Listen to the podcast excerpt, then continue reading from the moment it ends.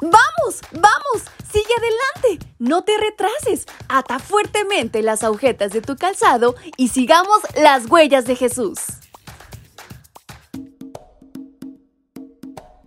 Hola, hola chicos y chicas, ¿cómo están en esta mañana? Espero se encuentren muy bien y muy contentos porque falta poquito, poquito tiempo para que llegue nuestro gran día sábado. Pero en lo que eso pasa, disfrutemos de este valioso día al máximo y qué mejor hacerlo que conociendo y compartiendo más de la palabra de Dios.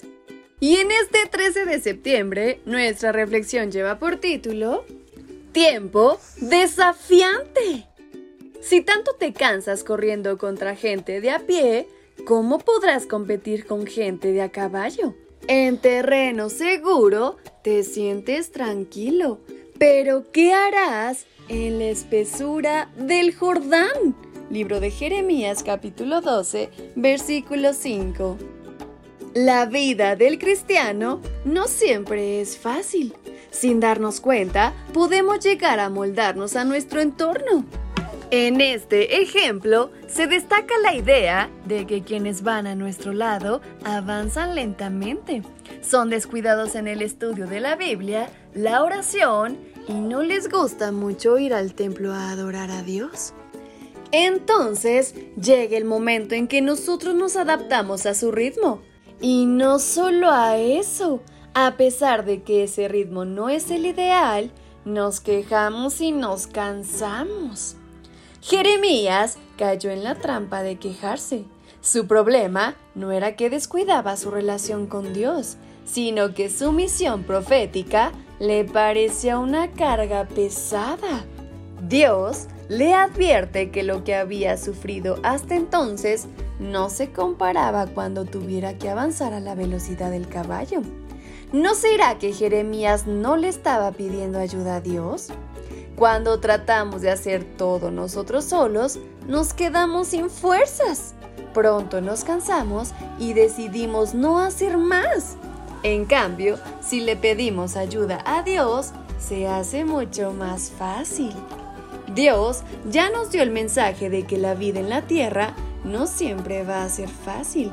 Cuando más nos acerquemos a la segunda venida de Jesús, más se va a complicar todo.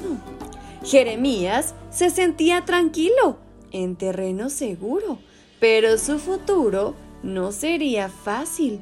Iba a ser testigo de la destrucción de Jerusalén en manos del ejército babilónico. Iba a vivir opresión, hambre, epidemias, traición y persecución. Dios compara ese futuro con la espesura del Jordán. ¿Y sabes por qué? Porque allí hay muchos árboles, hay ramas, animales salvajes como leones, chacales, hienas, leopardos y demás. Es un lugar inseguro para cualquiera. Y he de decirte que a este mundo no le espera algo mucho mejor. Vivimos en inseguridad y con miedo casi todos los días. Pero todas las personas que confían en Dios van a vivir más tranquilos, aunque el mundo se llene de crisis. Hoy puedes marcar la diferencia. Puedes demostrar desde hoy que la vida con Jesús es mucho mejor. Así que no lo olvides. En todo momento y circunstancia, confía en el Señor y que eso se refleje en ti. Y con estas palabras en mente es como nos despedimos de nuestra reflexión. Su amiga Fabi les envió un fuerte y muy cariñoso abrazo hasta donde quiera que se encuentren. Hasta pronto.